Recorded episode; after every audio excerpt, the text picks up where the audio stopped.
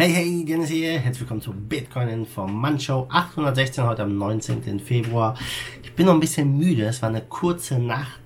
Aber wir haben heute wieder spannende Themen. Den äh, BZX-Exploit, da gab es wieder einen Hack, der zweite Hack in vier Tagen.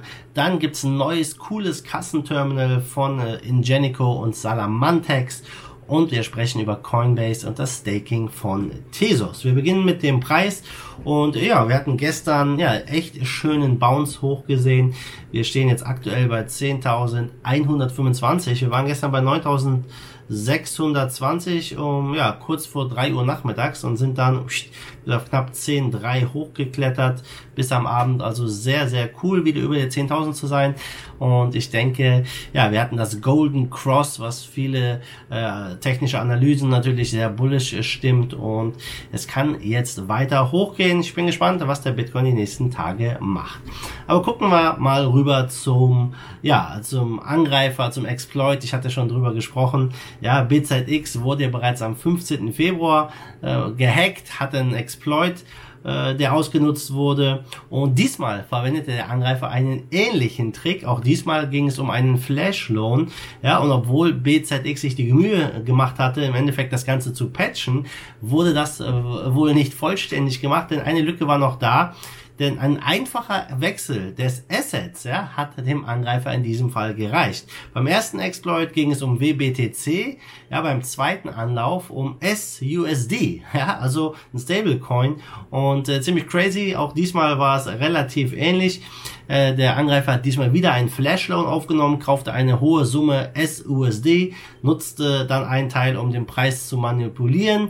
Ja, und das wurde natürlich wieder ein Problem für diesen illiquiden Markt. So ist der Preis dann von diesem Stablecoin von 1 Dollar auf über 2 Dollar angestiegen. Ja, somit hat der Angreifer einen hohen Gewinn erwirtschaftet und hat dann mit diesem überteuersten Asset den Flash Loan in Ethereum zurückgezahlt und er hat auf diesem Weg 640.000 Dollar erwirtschaftet äh, und einen Flash Loan in Höhe von 7.500 Ethereum zurückgezahlt.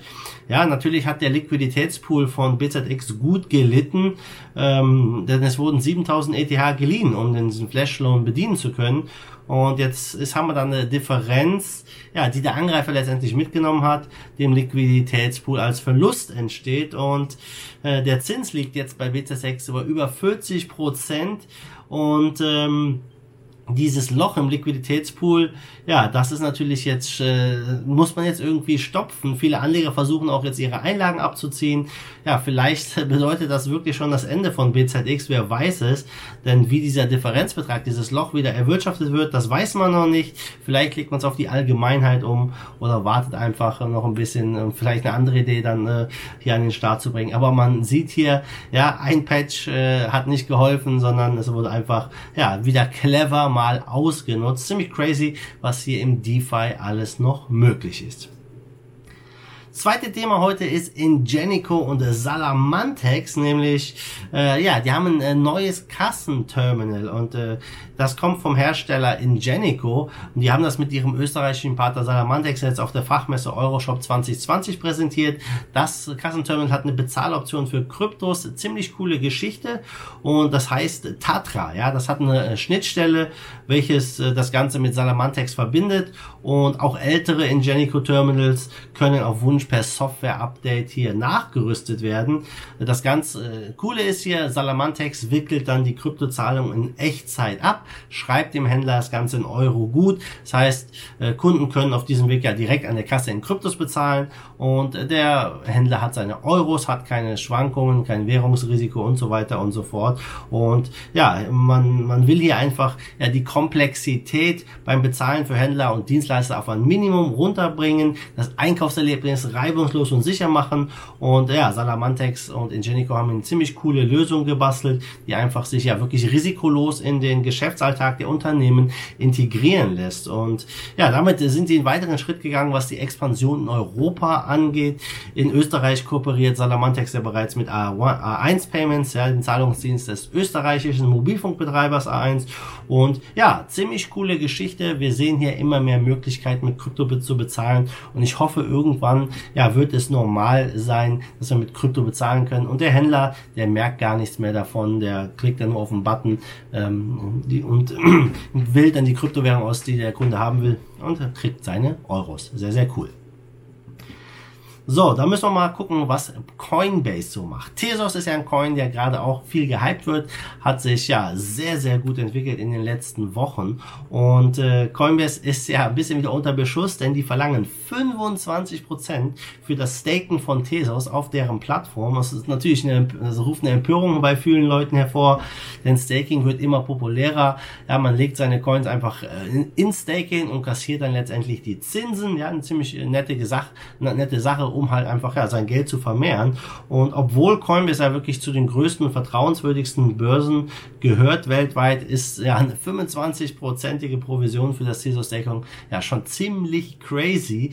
Das wurde letzten Jahres, äh, letztes Jahr im November offiziell eingeführt und äh, ja, die zahlen halt äh, das Staking aus, nachdem sie ihre 25% abgeknabbert haben, sage ich mal. Ja, ziemlich heftig.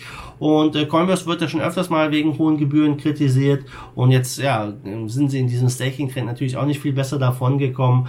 Äh, viele sagen, dass Staking, also die Oberfläche, wie Coinbase gelöst hat, die ist wie immer genial und einfach und nutzerfreundlich. Aber ich vermute, dass es vielleicht irgendwo ein bisschen untergeht äh, mit dem Staking, mit den Gebühren, dass die Leute das gar nicht checken und es trotzdem dann einfach da machen. Und ganz ehrlich, der, ich sag mal, der normale Coinbase-Nutzer, der wüsste wahrscheinlich gar nicht auch, wie man Tesos anders staken kann, ähm, wenn der jetzt da die Kryptos ganz easy kauft. Äh, also von daher ähm, nutzen das vielleicht ein bisschen aus, finde ich nicht ganz so cool. Ich selber nutze Coinbase jetzt nicht, aber Coinbase ist auf jeden Fall eine Börse, die in ihrem Cold Wallet knapp eine Million BTC halten. Also sie sind einer der biggest Player hier im Markt. Und ähm, ja, warum Coinbase das macht, äh, gute Frage. Bisher haben sie auf Kritik noch nicht reagiert. Aber ähm, ja, mal sehen, vielleicht kommt da noch was. Auf jeden Fall ist Staking im Trend und mal gucken, was für weitere Coins noch demnächst hier bei Coinbase auch kommen, wo das Staking ist und wie die Gebühren dann da aussehen.